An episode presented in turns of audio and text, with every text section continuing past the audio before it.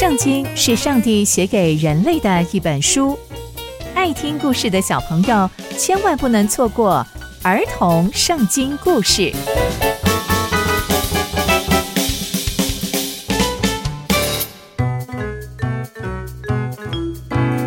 各位亲爱的大朋友、小朋友们，大家好，我是佩珊姐姐。小朋友们，今天佩珊姐姐要跟大家分享的故事是押沙龙密谋造反。我们在前一集中知道。大卫的儿子亚沙龙因为做错事情而流浪在外，虽然大卫王最终还是让他回到耶路撒冷，却不肯与亚沙龙见面。过了两年才跟亚沙龙和好。那接下来又会发生什么样的事情呢？就让我们继续听下去吧。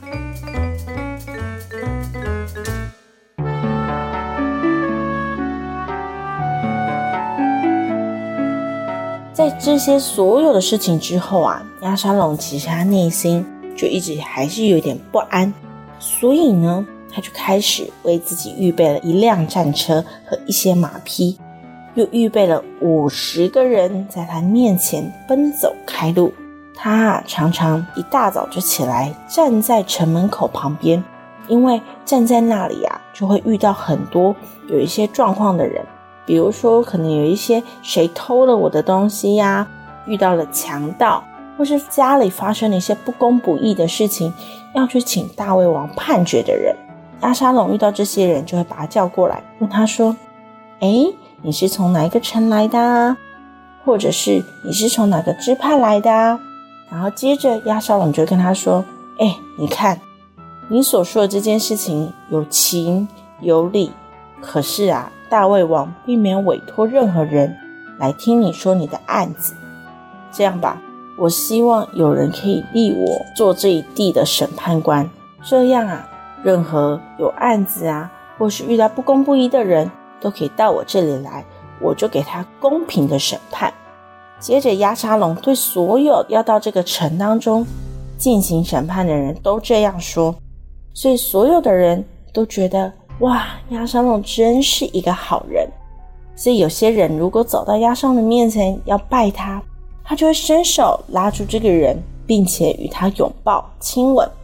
所以呀、所有要来到大卫王面前请求审判的以色列人都开始喜欢押沙龙，因为押沙龙都是这样亲自接待他们。就这样，押沙龙暗暗的、偷偷的迷惑了所有以色列人的心。这些以色列人呢，就开始觉得亚沙龙比大卫王更适合当他们的王。就这样过了四年，就是四年当中，亚沙龙不断不断的做这些事情，所以以色列人越来越来越喜欢他。亚沙龙就对大卫王说：“父亲，大卫王啊，求你让我到希伯伦去，我要去向上帝还我所许的愿。”因为我住在基述的时候，我曾经向上帝许一个愿，说：如果上帝允许我再回到耶路撒冷来，我就要在希伯伦侍奉他。哇！大卫王听到之后就非常的开心，因为原来他的儿子是这样听命于上帝。他就对他说：“阿沙龙，你平平安安的去吧。”接着，亚沙龙就动身往希伯伦去了。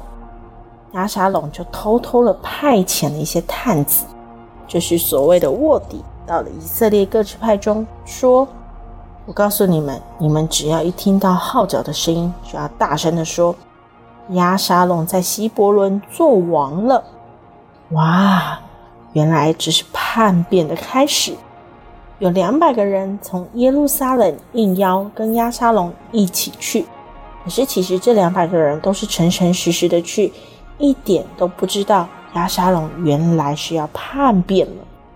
押沙龙献祭的时候，还差派人去把大卫的参谋给请来。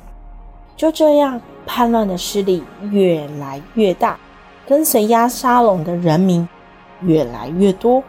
那接下来又会如何呢？